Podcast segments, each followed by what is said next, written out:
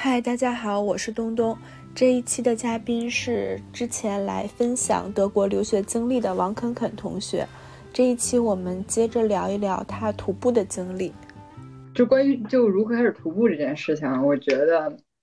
看你要怎么定义徒步这件事情。就是如果你把徒步定义为说我要进山里，或者是我要去那种景大自然那种景色那种徒步，那我觉得可能开始的比较晚。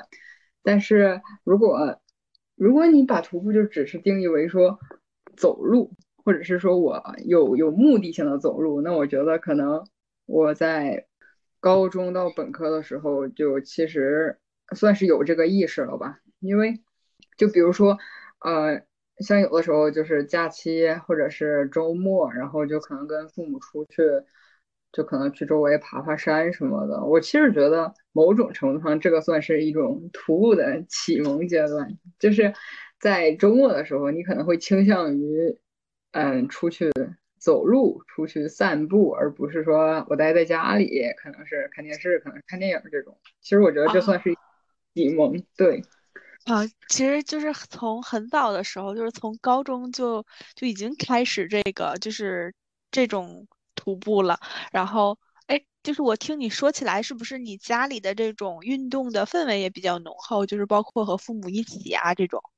其实我觉得我呃，我父母现在，首先我父母现在是他们就加入了一个他们那个年龄层的徒步团，然后他们就每周都会去呃，就是我们城市附近的其他城市，就是有山的地方，然后去里面徒步。就我父母确实也非常喜欢这个运动，但是我觉得。大家不要把徒步这件事情过于，嗯，就徒步就可能跟你打羽毛球、跟你打乒乓球一样，它只是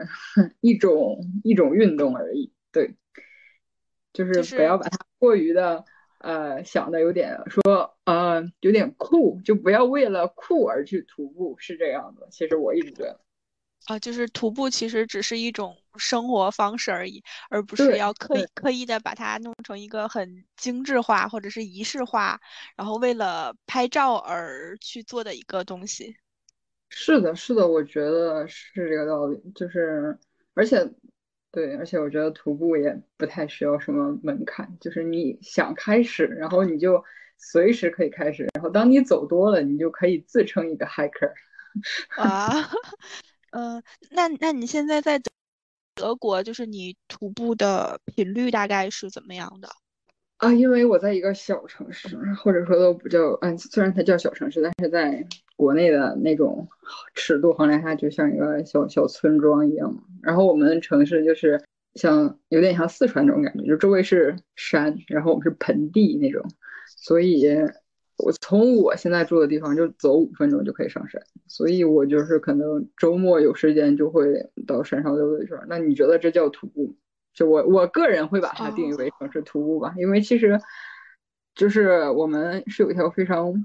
完整的环我们这个城市的一条线路，然后有一百七十公里，就是有那种指路牌的。但是我确实是只在一些。我呃，可能我就是，比如说在其中八九十公里，我是可能走过很多遍，然后剩下的就是可能比较远，然后就一直也没去探索，但是是这样。呃，就是走到八九十公里那儿，大概要花多长时间？就是分段的嘛，不不会说一天走八九十公里啊，这是 impossible 的事情。是人正常情况下走路，就是人在正常的步行速度是五公里每小时。然后，如果你要是可能稍微有点负重啊，你要考虑到负重，或者考虑到，比如说你一直在爬山，当然我们的山很很小了，就你可能会降到三到四公里每小时是比较合理的。所以其实，呃，对于就是我们这种 非 专业徒步者，只是稍微爱好者来说，呃，当你去无论是你在哪儿徒步吧，就是一天二十到三十公里，或者叫十五到三十公里是。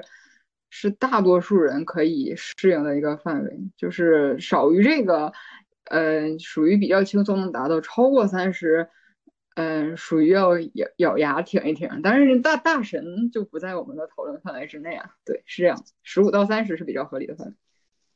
好的，好的。哎，那你就是每次去的话，你是会找朋友一起，还是说就是自己，然后没事儿了就自己就出发了？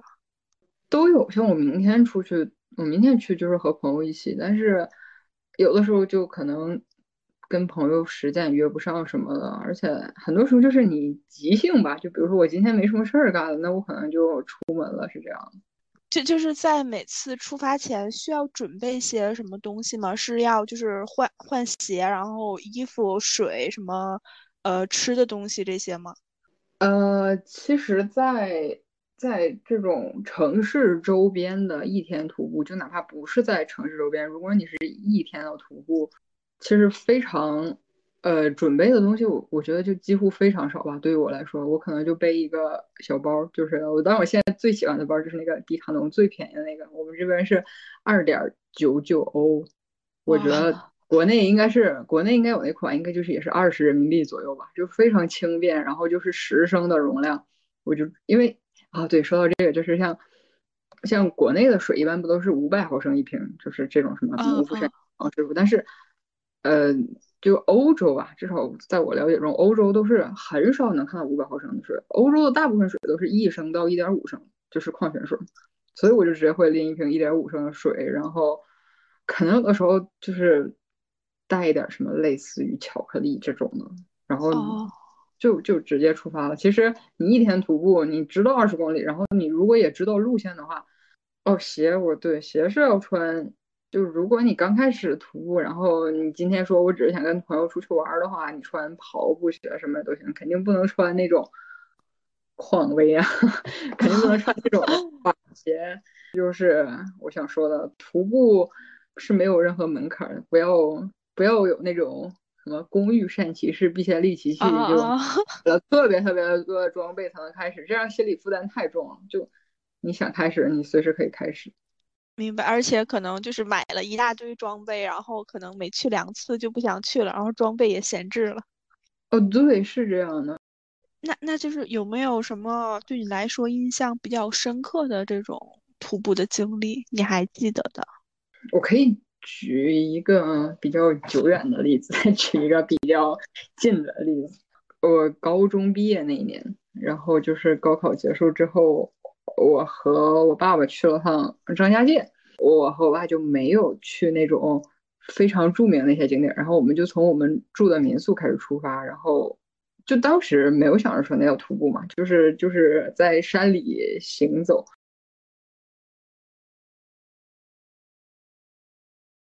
但是走的是一个就只有当地属于村民才会走的路，然后就是旁边就是那种杂草丛生，但是也是有路的。然后我们就是一路上，当时因为是一三年的事情，就是也没有什么，就感觉当时什么地图那些百度地图这种，我觉得没有很完善嘛，至少我没有说非常依赖那些。然后感觉手机也没有说那像现在一样，呃，就是你随时能查到很多攻略。然后我们就在那块比较茫然的行走，然后要爬很多很多的台阶，就是也。也不知道头在哪，然后也路上也没有个任何路标，然后后来就就是真的是我当时穿了一件呃 T 恤，是一件比较深色的 T 恤，然后后来我我们就在在在那个我爸给我拍照片上，我就发现整个那个 T 恤就已经全都湿透了，然后我们后来就呃就走了好久好久，可能就是三四个小时都没有看到人，突然之间就拐到了一个呃。一个拐角，然后那个拐角上就有一位当地村民坐在那里，他就担了，呃，一一一两筐，一筐西瓜啊，不是一筐西瓜，一筐黄瓜，一筐西红柿，然后他好像就是看起来像是他要卖还是他要采摘，但是当那个地方就一个人都没有，而且他就自己坐在那里，就是望着周围的群山，你知道吗？就是在那儿非常悠闲的看风景。然后我们就在他那儿买了一个西红柿，一个黄瓜，就是呃，我觉得就那一个点给我留下了特别特别深的印象。就是我事后回忆起那个点，就会觉得就那一刻特别特别的幸福。就其实这个事情好像好像跟徒步也没有什么关系，但是就是我每次想起来说我的旅游中很幸福的时刻，我就会回忆起。就是跟我爸爸，就是可能三四个小时没有见到人，然后突然之间就有一种说桃花源那种感觉，就初极霞才通人，然后什么复行数十步豁然开朗，然后你就会看到群山在你眼前，就是，呃，我就没记错，张家界是不是那什么喀斯特地貌吧？然后有一个老伯在那里提供着你最需要的黄瓜和西红柿，就真的是，哎，就感觉那是世界上最美味的黄瓜和西红柿。而且我觉得，随着现在，就比如说，你看各种景区开发的越来越完善，然后小红书上攻略不断，我觉得就是你想再重新复刻当时的行程，可能都不太容易了。就是这是一个就很美好的回忆了，我个人觉得。哦，我我不知道，就是我理解的。理解的你说的那个幸福对不对？就是我理解的，就是你和你爸爸一起，就是你们没有任何就是呃提前知道的那种攻略，完全是自己在走，然后可能就是也不知道前方会发生什么，然后路又比较就是比较险的那种，不是那种就是人工已经规划好的，然后就是就是很累，然后很嗯很很茫然或者是很没有目标，然后突然看到就是。呃，有一个扫地僧一样的老伯在卖着什么水果、黄瓜这种，你就觉得就是是那种幸福吗？我不知道这样理解对不对？我觉得某种程度上就是就是算是吧，就是你很难描述那种幸福的感觉，但是它确实是，我觉得你说的差不多，就是嗯嗯，就是心里哇的一下。是的，是的，而且事后回想起来，就是你会感觉到这个。老伯就像某个游戏里的 NPC 一样，因为那那条路根本没有人，就是后来包括我们后来可能又走了三四个小时，也是没有人。你想前后都没有人的路，他挑了西红柿和黄瓜是卖给谁？他就仿佛是空降在那里，就是给我和我爸爸提供一个水果的感觉。而且他休息的地方是一个，就像是一个呃天然的观景台，就是一块儿不算不算很大的石头，但是在那种山边。就是，就是那个地方也不会容纳很多人，就很奇怪的感觉。就是真的，你就会可能可能事后你回想，你会给他加很多滤镜或者怎么样。但是我觉得对，就是就是很像一个游戏 NPC 一样，就是那种感觉。好神奇。对，是这样的。哦，我可以再分享一个，就是我今年八月份去那个勃朗峰的时候，这这就是纯徒步相关的。然后呢，我们勃勃朗峰是一个欧洲非常非常完善的徒步路线，它是它是一百七十公里全程，然后环从就是它是它是一条环勃朗峰的路嘛，然后勃朗峰这这个峰它就位于意大利、瑞士和法国的三三个国家的交界处，所以你这条环线毕竟是会必定是会经经过三个国家的，然后就是这条环线一般来说就是会持续。嗯，八到十二天吧，就是取决于你的行走速度。然后我们今年定的是九天，可以选择重装勃朗峰，你也可以选择轻装勃朗峰。但是重装就是你要自己背帐篷什么。但是我完全没有想想过重装，所以我决定说，我如果我第一次尝试这种十天的徒步路线，我还是决定轻装。那你就需要订住宿。勃朗峰每年因为它海拔很高嘛，勃朗峰自己海拔是四千五百多米吧，但是我们其实行走的海拔是在一千到两千。两千五之间这个样子，所以它它的住宿是围绕着这个勃朗峰，但是，呃，每年只有六月到九月份是可以徒步的季节，剩下的季节就可能就天气非常的恶劣，你是完全没有办法徒徒步这个的。所以，你如果想订到这些住宿，你要在每年二三月就开始准备。所以理论上，我们今就是今年二月份、二三月份、二月份有的这个想法，三月份订的住宿，然后一直等到七月底八月份才去徒步。但是因为住宿是有限的，就是所谓就叫山间的小木屋嘛，就可能一个小木屋只能容纳十几个人，所以，但是你是想，比如说我想九天走完，那我就要计划说，我每天可能要平均二十公里。那有的时候你可能今天这个小木屋二十公里的小木屋被订完了，你就只能那我就往前或者往后，所以就导致它不是均匀的，它不是说我今天想走二十公里，我想停下就可以停下，而是。你得走到你订的小木屋去，就如果你不是重装的重装的徒步者的话，所以我们那天的那两个小木屋，尤其是从意大利跨到瑞士，就考虑到国境线的问题，它那两个小木屋的距离就非常远，它那两个小木屋之间是二十八公里，就相当于是，就是平均你正常可能是二十公里每天，但是你那天。就是 最低底线是要走到二十八公里，而且实际上你每天走的会比你给出来那个距离更远，就可能考虑到你呃要休息，或者是有一些岔路，它可能取了比较近的测量方法，然后所以就在第五天，就是已经走到其实挺累的时候，然后还要面对这二十八公里，而且我们徒步是这次跟两个呃在徒步群认识的小伙伴一起去的，然后他们俩那天决定坐公交，然后我在我在那天其实我就非常的纠结，就是我觉得哦天呐，我这个要走的非常非常的，就是你自己一个人就要就相当于前面二十八公里路摆在你面前。然后我就七点三十出发，当时没有人，就没有人，我们的小木屋没有人，大家都在吃早饭。然后我就一个人先踏上了那条路，就整个就开始在树林里、山边的树林里穿梭，然后勃朗峰就在我的旁左手边，就是我就相当于看着这个勃朗峰，这个勃朗峰也看着我，然后。在树林里穿穿梭的时候，就从七点半到八点半，我一个人影都没见到。第这是第五天还是第六天，我忘了。在第三天的时候，我是早上六点半出发的，但是这是另外一个故事，因为据说那天是因为有雨，所以我出发的更早。结果我刚转，刚就是绕过一个山头，也是一个人都没有的时候，有有两只鹿突然出现在我面前。然后旁边就是悬崖，我就有一种我往前走一步，那个鹿就能把我顶下那个悬崖的感觉。然后我我就非常非常的纠结，所以我那天其实，在第三天走的时候，你只是会感觉到说啊，我我就是早点出发，我没有什么问题。但是第五天你有了第三天的经历，你就特别怕山上出现什么野生动物出现在你面前。然后虽然我知道那个地方可能没有什么大型野生动物，但是就哪怕一头。成年公鹿出现在你面前，也是有点吓人的。所以我那天就是开始一个小时是非常非常的紧张，然后后来突然之间我就看到前面有个人，就那一瞬间就是松了一口气的感觉。然后我就我就我其实呢是想跟那个人一起走，但是就是因为在山上有的时候这种走路也是比较常见的。我我这几天在路上就是经常跟别人搭伴一起走一段这个样子的。但是那个人显然就不太想跟我一起走，然后我就没有办法，我就说你能帮我拍张照片吗？然后我就跟他硬攀谈了几句，然后让他让他也当然也帮我拍了照片。然后我说，呃，为了表达我的善意，我说要不要你也你要不要拍一张？然后他说不要，我只想把所有的风景用眼睛记录下来。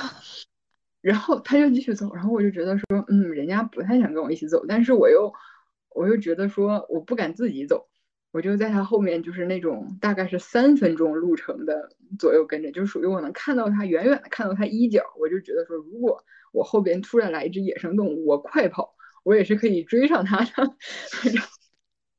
我们就一直保持这个速度，因为这二十八公里，今天的就这二十八公里这个路，它是包括说要从呃我们出发的海拔是在一千九百米，然后它是要翻翻一个两千五百米的一个垭口，然后再降到。可能一千七八百米，我也忘记了。所以其实这个路在我的规划中，我考虑到休息，我可能算我平均走路是三点五到四公里每小时，那其实也是七小时甚至更更久的。然后我就觉得说，嗯，那我要是中途中午还可以好好吃顿饭，因为因为毕竟嘛，就是我们好像是六点多左右天黑，因为虽然是七八月是那个七八月是。北半球昼昼长夜短，但是因为山太高了，就是山高，它就完全能把太阳挡掉，就非常真实啊！你就只有在群山之间，你才能感觉到哦，原来群山的日落比城市的日落要早那么多。所以我就不太敢停留到晚上，我就想说，嗯，如果我七点半走的话，我可能下午三点左右就可以到下一个住宿，那就比较好的时间。然后就这样的话，我在第一个第一个。住宿我是九点啊，对我是九点到的，然后我就觉得说，嗯，这在我的掌控范围，不是对，这不是第一个住宿，是因为你这一路上你会沿途经经过其他，就是你不是预定的你的住宿，但是这这种这些小木屋是往往会给你提供一些饮料啊，然后小小食啊这种，让你可以歇个脚，所以我就相当于九点到达了我的第一个目的地，然后呢，我就想说。哦，一个半小时走到这里，我非常满意了。然后我就在那里喝了一瓶冰可乐。这时候，那个那个大哥已经离开了。但是我想说，接下来这个地方有好多人啊，因为每年勃朗峰有一个非常著名的那个越野跑，叫环勃朗峰 UTMB。因为当时我们去是八月初，所以后来就是在八点多的时候，已经有很多越野跑的选手，他会从你后面追上来，然后超过你，就是他们在备战那个那个八月底那个环勃朗峰。然后当时就那个小木屋，也包括很多小木屋里的人也准备出发了，所以我就觉得说九点无所谓了。那个大哥就是他不跟我走就不跟我走了，我不不是我不跟他走就不跟他走，我就在那里喝冰可乐就非常爽，然后就各种拍照。然后结果九点的时候我就休息到了九点半，然后我又想 follow 一个指示牌，结果那个指示牌其实它它指示的在那个地方稍微出现了一点点偏差，或者是说我对那个指示牌辨认的不太清晰。然后就导致了非常严重的情况，就是我本来应该继续向北走，然后结果我向东走了。但是因为我在地图上我知道我大方向是向北，但是你有的时候你可能稍微先偏东一点走也是很合理的，所以我完全没有觉得我走的是错的，而且我这一路上也是有别人。结果我越往东走越觉得有点离谱，就这样就是相当于我九点半开始往东走，然后走到了。十点半走了一个小时出去之后，我突然间觉得不太对，然后我就追上了前面一个人，我就跟他说这是不是去瑞士的路？然后他说他是从瑞士那个方向来的，然后我就就我们两个人就一定会有一个人出错了，因为他要到的目的地是我昨天晚上休息的那个小木屋。然后我们俩就我们俩就不知道，我们俩在原地在那里看地图，然后看那种小册子，然后后来就等到了另外一家人，然后我们就问他，结果另外一家人说我错了。你知道这个时候我就非常的懵，因为我本来今天的时间计划就非常非常的紧，结果结果我相当于他告诉我有一个小时的路是走错了，所以我接下来那一个小时就 就非呃我接下我就我就突然间特别慌张，然后我就开始。往回走，然后往回走，我就觉得说往回走都来不及，我要往回跑，就所以我就背着我的我的包，最后大概估计是八到十二公斤嘛，就大概是可能一天十公斤左右，我就背着我的十公斤的行李，就一路跑回了我喝冰可乐的小木屋。然后，而且但是因为都是石头，就是其实那段路还挺平的，所以你就是没什么我。哎，就我只能说，我又又相当于花了一个多小时，然后跑回来小木屋，然后这时候是十一点多，我整个人非常的崩溃，就相当于是我七点半走，为了九点到这个小木屋，结果我在小木屋这个地方原地打转了两个小时，然后整个人心态就崩掉了，因为按按按我的计划，我现在只能五点到了，我觉得已经非常非常的危险，然后我到回到小木屋，我又重新问了路。然后我终于发现有一条小路在刚才那个指示牌的，就是左手边，我没有过，没有注意到。然后我就开始走上这条新的路。然后在这条新的路上，我觉得我个人这新的路，他说，嗯，你还有两个小时才能到下一个小木屋，就是下一下一个目标地。然后我心想说，嗯。我走路可能需要两小时，但是我想，我我为了赶时间，我想跑起来，我就一路上我不能说那种狂跑，肯定不是越野跑那种跑，但是我就是以一个相当快的速度，在我认为徒步里还背着那么沉的包，相当快的速度在走，结果还是两个小时之后到达那个地方，你懂吧？就是有一种你加快了步伐，但结果你发现你就是两个小时到那个地方，但实际上这时候可能已经呃下午一点了。然后你发现你前面的路按理按它的路牌指导还有五个小时，就是这五个小时你就是你要不要坐公交车呢？还是你要自己走呢？而且那个我刚才跟你讲那个两千五百米那个垭口，就在瑞士和意大利交界那个垭口还没有翻过去。然后我当时就我整个人就是特别慌张。其实我当时确实感觉到了慌张，就是我不知道该怎么办，因为。我我当我朋友那天决定坐公交车，我说我不坐，因为我就是想徒步走完。我觉得，我觉得坐公交车就某种程度上就有有一点点类似作弊那个感觉吧。就我不是说他们作弊，我只是单纯觉得说我不想，我就是我来这儿徒步，我就是为了走路的呀。那我坐公交车什么意思？但是当时已经下午一点了，然后我离最终的目的地按指示牌说还有五个小时，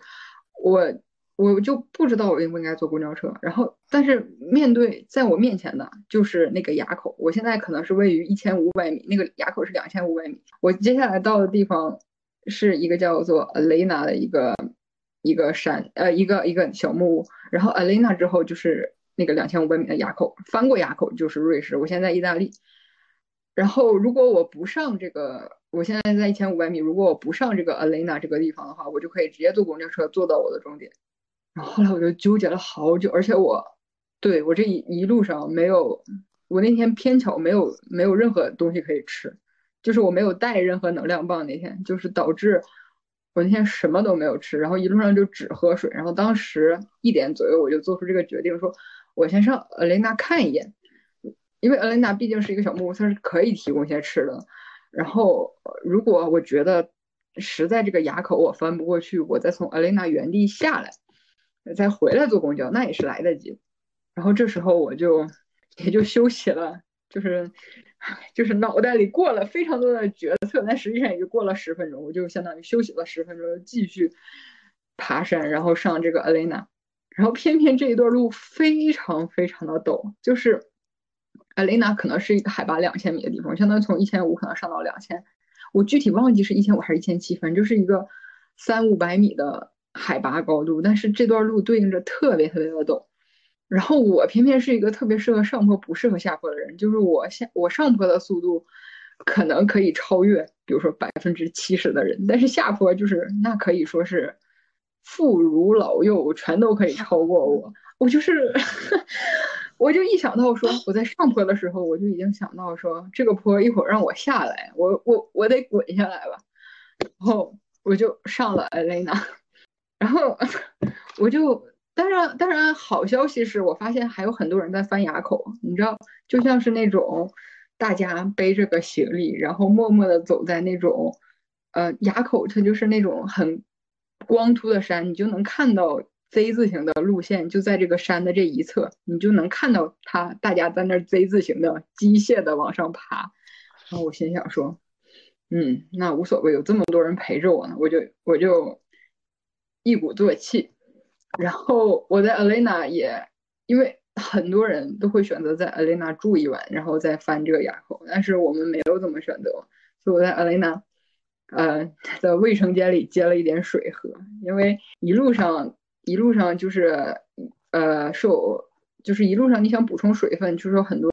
小木屋的补充水分，就是可能你会小木屋的卫生间接，然后很多地方是有那种像大水槽，然后有一个水管，你就随时可以拿着空瓶子，拿着你的水袋在那儿补充水这个样子。然后我就在 N 那又重新接满了我的一点五升的水，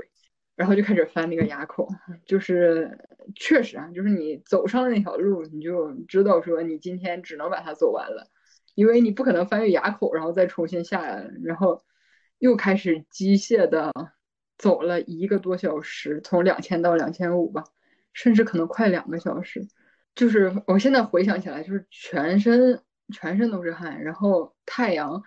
当时太阳有一点毒，但是那天还有点还还有点云，然后就是你的我的肩膀也特别特别的疼，就是你整个人就是你只能。排空你脑中所有的想法，就只能行走。然后终于，对，终于又又过了一个多小时，我到了那个垭口。呃，然后，但是这时候还是还是阴天，还特别到就不是说，嗯，每升高一百米，气温下降零点六度，所以当时气温到两千五百米，然后气温也非常低，而且垭口的话，那个风直接就吹过来，就还特别冷，我就把我所有的。什么抓绒，然后硬壳全都穿上，全都全都穿上。然后我这时候突然间觉得说啊，好像是呃两点半左右吧，我好像还是三点，我忘了，大概这个时间。我突然间觉得啊，这个时间，因为接下来就全都是下坡路，我觉得说嗯还在我的掌控之中。我就终于在那个垭口那个地方，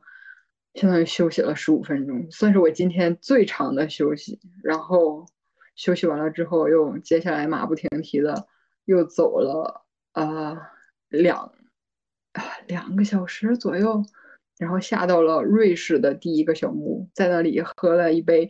五欧一杯的可乐，它是从那种一点五升的大可乐里给你倒出来一杯，然后一杯五欧，但是 确实这个可乐就犹如那个西红柿跟黄瓜一样香甜，因为你知道你的小木屋马上再走一个小时就要到了。就是对你在 你在城市中觉得说啊，这个地方还要走一个小时，有点远。但是你在在我当时已经连续不停的一直在行走过程中，觉得还有一个小时，天呐，好近！我那天五点半到的小木屋，就全程七点半出发，五点半到，然后全程就相当于喝了无数的水，喝了一听加上一杯的可乐，然后休息了，累计休息一个小时或者四十五分钟。对，就是我这一天的经历，我觉得确实非常的难忘。我 我的天呐，我我就是感觉你从头然后说下来，我觉得就是呃好惊险，感觉充满了各种意外。就是先是就是这个计划好像就是卡的特别严，然后不太有那种就是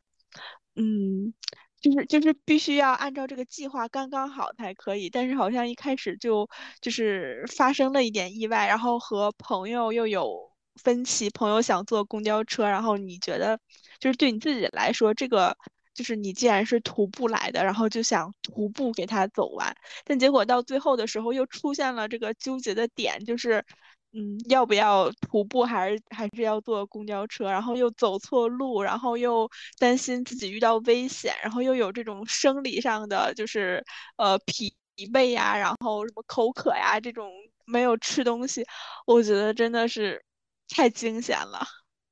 对我确实是我，我准备现在来找一下，我看看我的手手表记录了我那天到底走了多少，我来搜索搜索。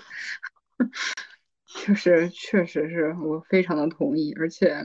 而且就是呃，虽然呃，除了意大利之外，我们在法国和瑞士嘛，瑞士那个地方是法语区，然后就是大家在徒步过程中，你遇到迎面来的徒步者，或者是从你背后的这种，大家一般会打招呼嘛，就是用法语的你好，就是那个绷住嘛，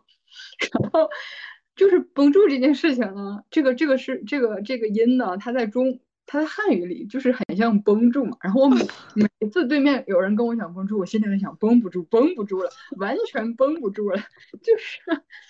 那天就是在完全这样一个绷住、绷不住、绷住、绷不住的 的对这个这个这样的过去的。哇，那你就是就是是不是走到最后已经就是只是机械的在往前走了，然后已经没有太多意识了那种感觉，是是会这样吗？就是我觉得到后来，呃，其实因为可能是因为就是平时比如说经常出去徒步啊，包括平时还有跑步的习惯。其实我前几天可能只是说觉得说累，就是前五天可能是只是觉得说累、疲惫这种，但是还好。但是我那天到后来确实是已经感觉到全身各个关节都在跟我说，我累了，我想坐下，我想休息，就是。那个我我后来我后来回看我这个整个旅途拍的照片嘛，就是其他的可能说每隔半小时就停下来说拍个花儿拍个山呢，我那天就是几个小时都是空白的，就是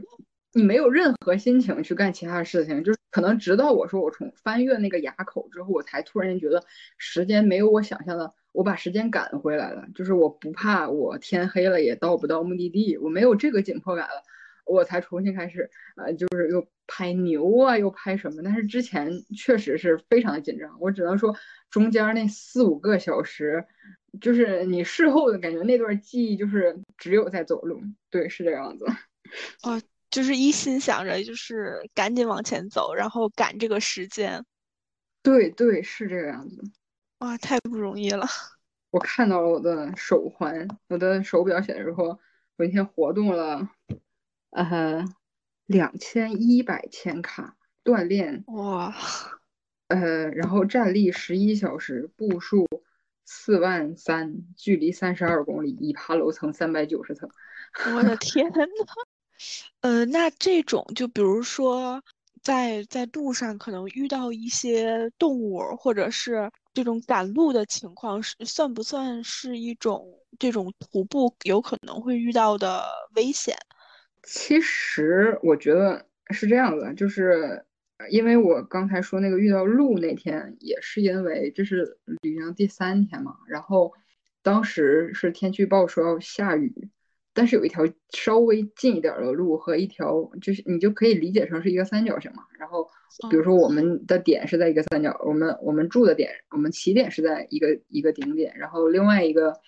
我们要到的一个地方是在另外一个点。这时候你相当于你可以走一条边，也可以走两条边，对吧？那两条边就是比较好走一点，然后都是大路，然后这一条边就是从山里穿过去就比较难走，然后。我其实是想走短一点的，因为我觉得那两条边我就是没有必要走两条边嘛。因为我们这一天就到了三角形的另外一个顶点之后，我们接下来还有可能十五六公里的路要走。我就觉得说你没有必要开始要走这么久，我就想走那条短一点的边。但是我那两个同伴他们想走长一点的边，就导致我们那天又是不也不一起走的。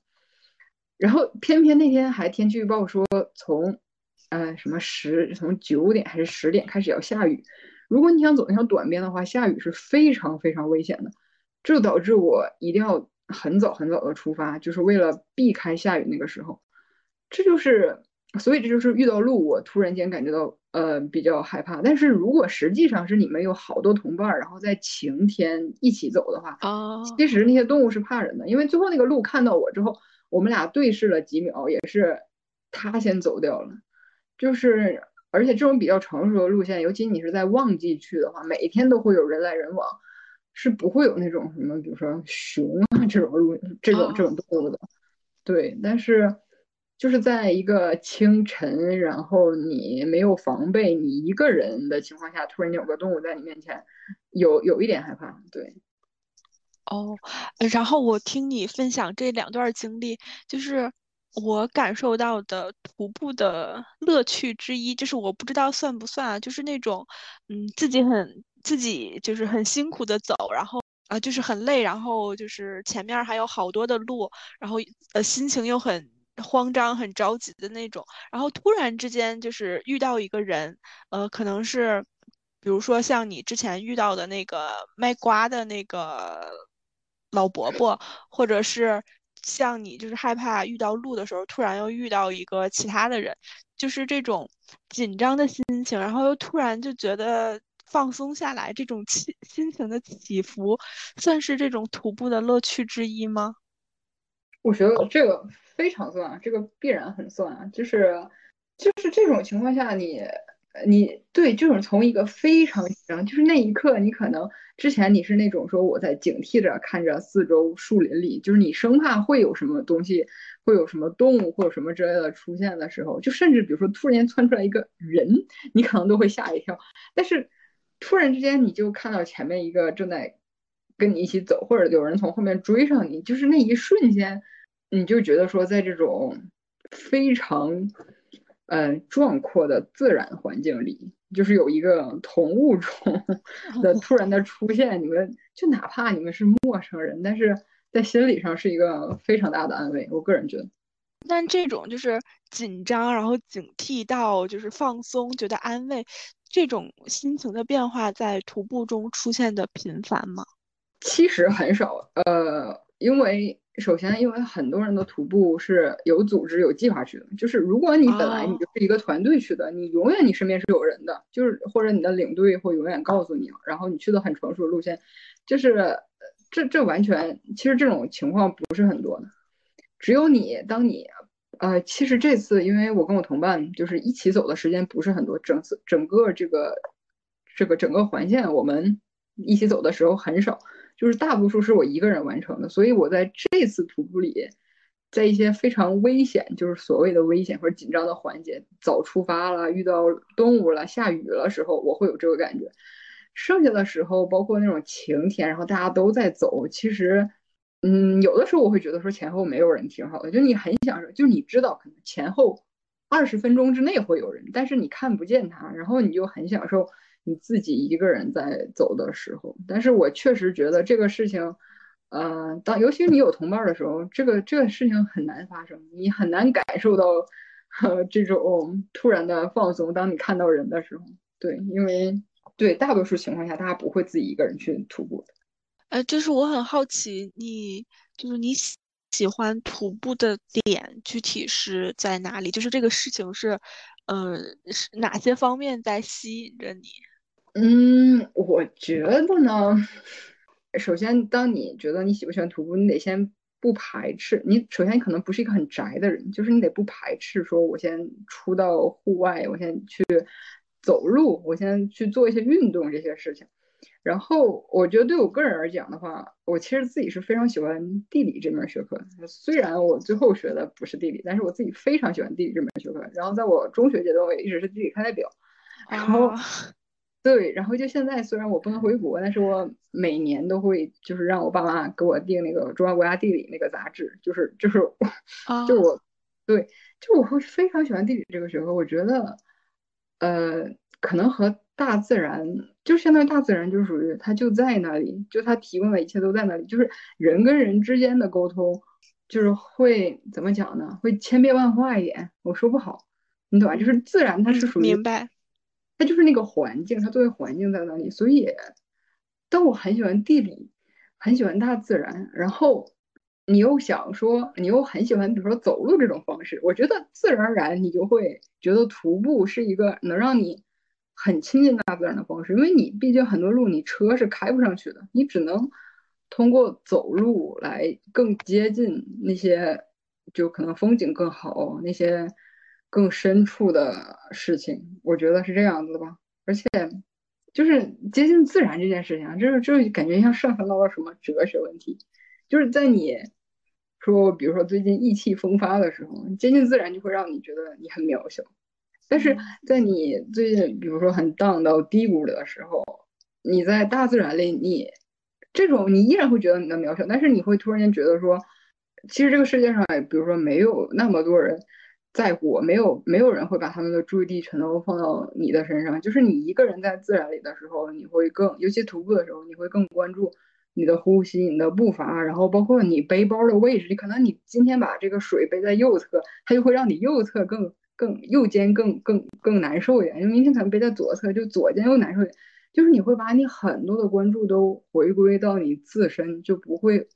就不，你就就可能我在生活中，我可能今天觉得说，啊，我朋友怎么样了？明天觉得我同事怎么样了？后天怎么样？就是你很难把目光完全聚焦在自己身上嘛。但是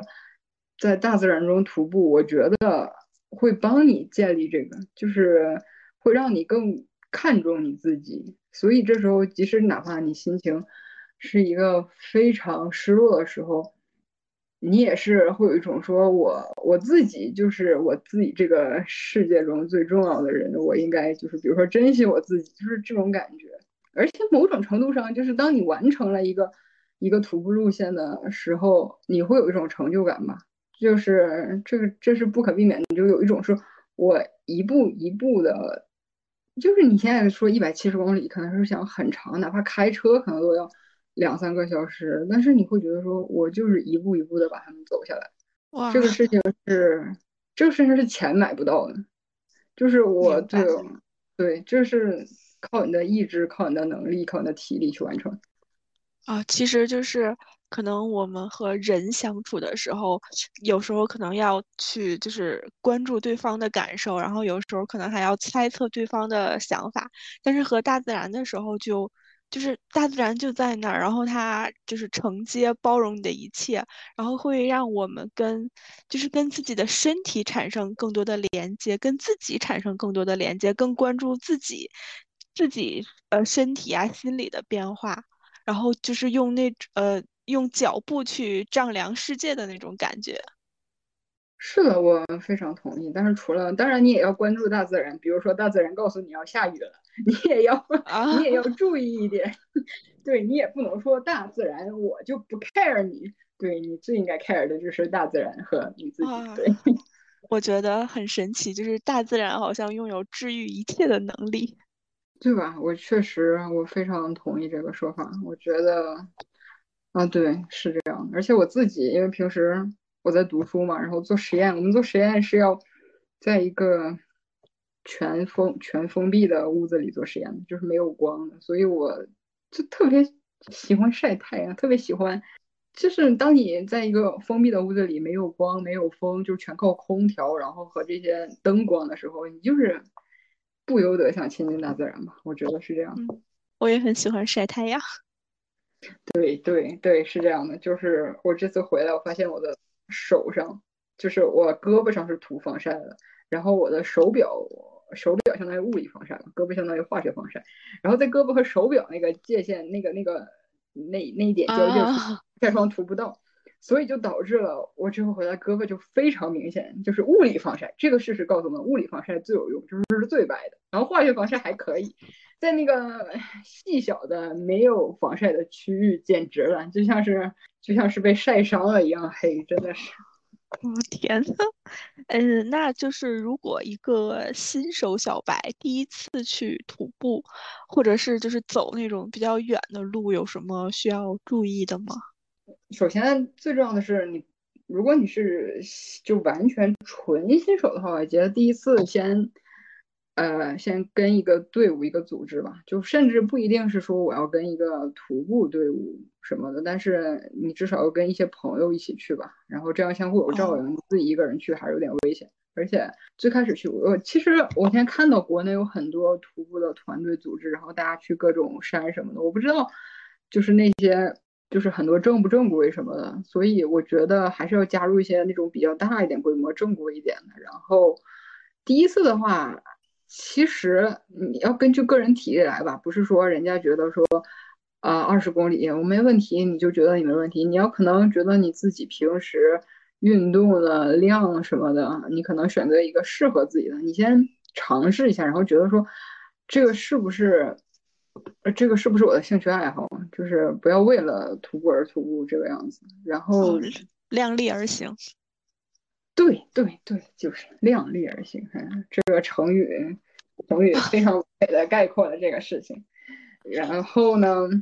就像我刚才说的，就是装备这种事情。重要，但是你第一次去徒步显然没有那么那么重要，除非你第一次就要去一个非常非常长的路线，但是我觉得成这个概率也不太大，所以装备这种事情就是哪怕你进阶，你不是进阶，你入入门完全可以，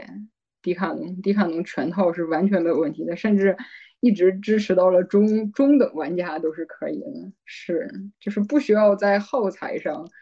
花特别多的钱，然后可能你觉得说，你觉得说你可能有了一些经验之后，你觉得说我我对背包要求，我对背包要求非常高，那你可能换一个那种比较好的背包。然后有的人说，我觉得我想要更好一点登山杖，有的人说我想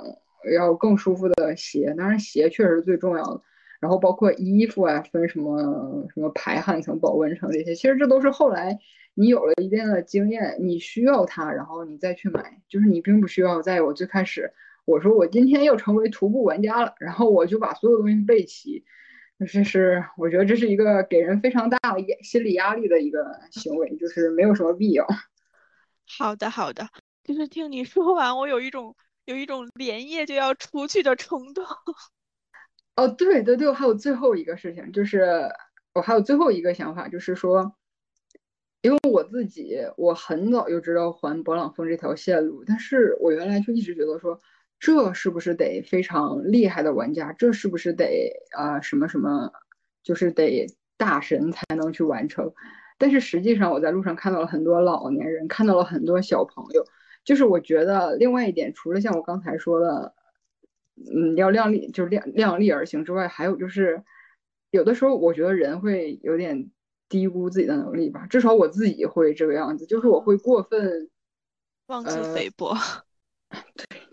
就是这个，就是人确实会妄自菲薄。就是我这条路线存在我的手机里存了四五年，然后我每其实我一直都想去，但是我一直都会觉得说我是不是完不成？但其实不是这个样子，就是你既要客观的来呃知道自己的身体条件，很多时候你要勇敢一点，就是。就是有一个在马拉松里也是嘛，就是说，如果你想跑完半马的话，就像我自己在跑步，然后我一直也想跑一次马拉松，然后就我一直觉得说，我想跑，比如说我想跑半马，我要把我可能要在日常生活中保证我每周都能跑下一个半马，我才去敢，我才去敢参加半马比赛。但实际上，我前一阵我有一个朋友，他去参加半马比赛，他最多只跑过十三四公里。他说：“就是你到了那个赛场上，你就会激发出更多的能量，就是好像是你并不需要说，我一定要具备什么什么什么资格，我才能去参加半马。所以我觉得对应到徒步就是，如果你平时你只能走，你平时是一个嗯十，你觉得你自己能走十公里，你可能在徒步中你可能会超超出你的能力完成十五公里，但是你还是要审慎的估计一下，对自己还是能走十公里的，不要你走两公里的时候你就去想二十公里，那确实是有点夸大。就是人要在更勇敢、更冒险。和更客观里寻找一个平衡吧，我觉得可能不只是徒步，对很多事情都是这个道理。感觉就是很很矛盾，但是又很奇妙的一种平衡。是的，是的，就是我自己就是一个偏保守的人，我觉得其实这样不太好。我也在一直鼓励我自己更更冒险一点。啊，其实确实是可以先踏出冒险的那一步，然后再。在路上，再评估自己的就是身体情况啊，就各方面的情况。嗯，不过，哎，反正我觉得就是看自己，就是看自己吧。对对对。哎，我我我还有一个很好奇，就是，呃，你徒步这个爱好有给你生活其他方面带来什么影响吗？首先，我觉得，嗯，身体素质。他就是你，你肯定会因此而变好。我觉得这个事情是肯定。然后徒步，而且哦，你会认识到一些，比如说你身边一样喜欢徒步的小伙伴儿。我觉得这也是一种给你给你的带来的比较正的反馈吧，给你带来比较正正增益这种东西。但是，呃，其实我每次徒步的时候，你在徒步那个环境下，你会非常的。呃，平和，然后非常的沉浸其中。但是我觉得有的时候回到城市中，回到日常的生活中，你就我我我觉得这点可能我的修行还不够，我不可避免的还是会有很多焦虑的时候。但是但是这个也很正常。然后在焦虑的时候，可能有的时候我会跟我自己讲说，就就你可以完成那个徒步，那你也可以克服面前困难，某种程度上，而且而且很多困难的。的克服就类似于你徒步那种一步一步一步的一步的，就是你如果你站在起点望着终点，你就会把这个东西变得非常的难。但是你把它，你把很多问题拆解成小问题，然后你可以慢慢的去完成，它就变得没有那么困难。其实我觉得这些都是我们从小听到大的道理，但是。你把道理如何转换成你真正践行过这个道理，而且它能转换成一个真正对你有用的事情，还需要一定的时间。但是至少我觉得我完成了一些步，就是你在呃徒步过程中，你就是会真切的感受到那种嗯，不积跬步，无以至千里吧？是是这句话啊啊，对对对对，所以对你生活中其实也是这个道理，我觉得是这样子。好的，感谢大家收听本期节目，我们下期再见。